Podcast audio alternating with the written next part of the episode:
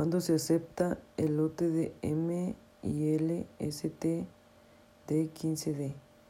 Si la muestra no contiene un mayor número de defectuosos que los permitidos. 2. ¿En qué se basa el plan de muestreo de aceptación por variable? Se basa generalmente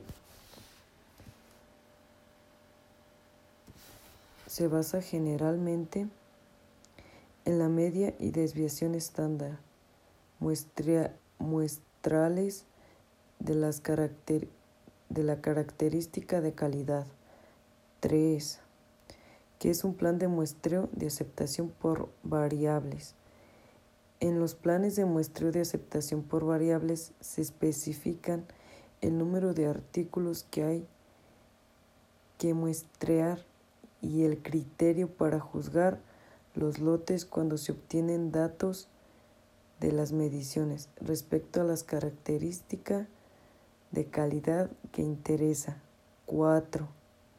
El plan de muestreo por variables se aplica cuando la inspección por atributos es muy costosa o los ensayos son destructivos, no brinda suficiente información o se tarda mucho. 5. ¿Cuáles son las ventajas del muestreo por variable? Se pueden utilizar muestras más pequeñas, se puede dar el grado de cumplimiento o no conformidad, se puede detectar en menor tiempo los errores de medición. 6. ¿En qué consiste el muestreo de aceptación por atributos? Consiste en extraer de forma aleatoria una muestra de lote y clasificar cada unidad de acuerdo con sus características tanto aceptables como defectuosas. ¿Qué ventajas tiene realizar un muestreo de aceptación? Reduce los riesgos de errores que puede cometerse durante, durante la inspección.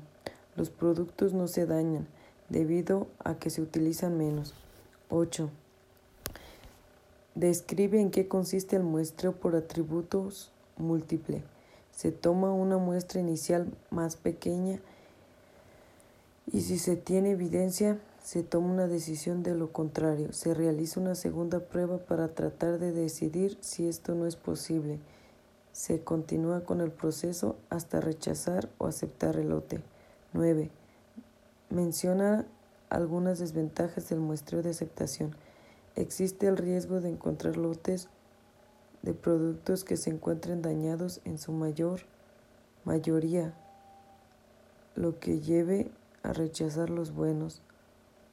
Ofrece poca información sobre la calidad de los productos y del proceso de recreación. 10. ¿Cuáles son las ventajas de las tablas Donger Roaming? Es la reducción inspección necesaria para un procedimiento de inspección determinada.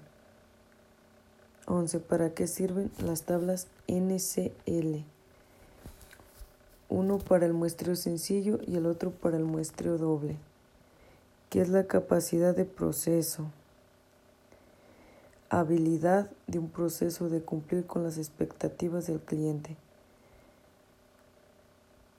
¿Para qué nos sirve el estudio? De capacidad de un proceso.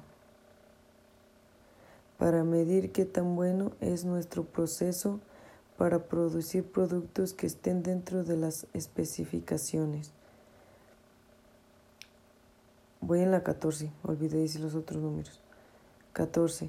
¿Cuál es el propósito de la capacidad de procesos?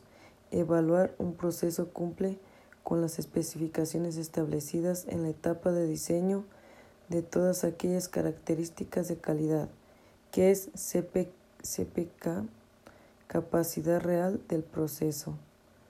Esa es la 15. 16. ¿Qué es K?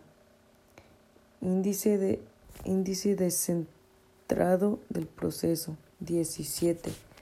¿Qué es el muestreo de aceptación? Es la inspección por muestras en la que se toma la decisión de aceptar o no un producto o un servicio. También la metodología que trata de los procedimientos por los que las decisiones de aceptar o no se basan sobre los resultados de la inspección de muestras.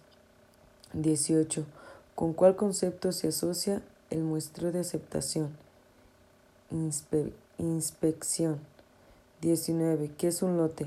Es un conjunto homogéneo de material. 20. ¿Qué provoca la inspección de grandes lotes? Deja de ser el 100% confiable debido a la fatiga.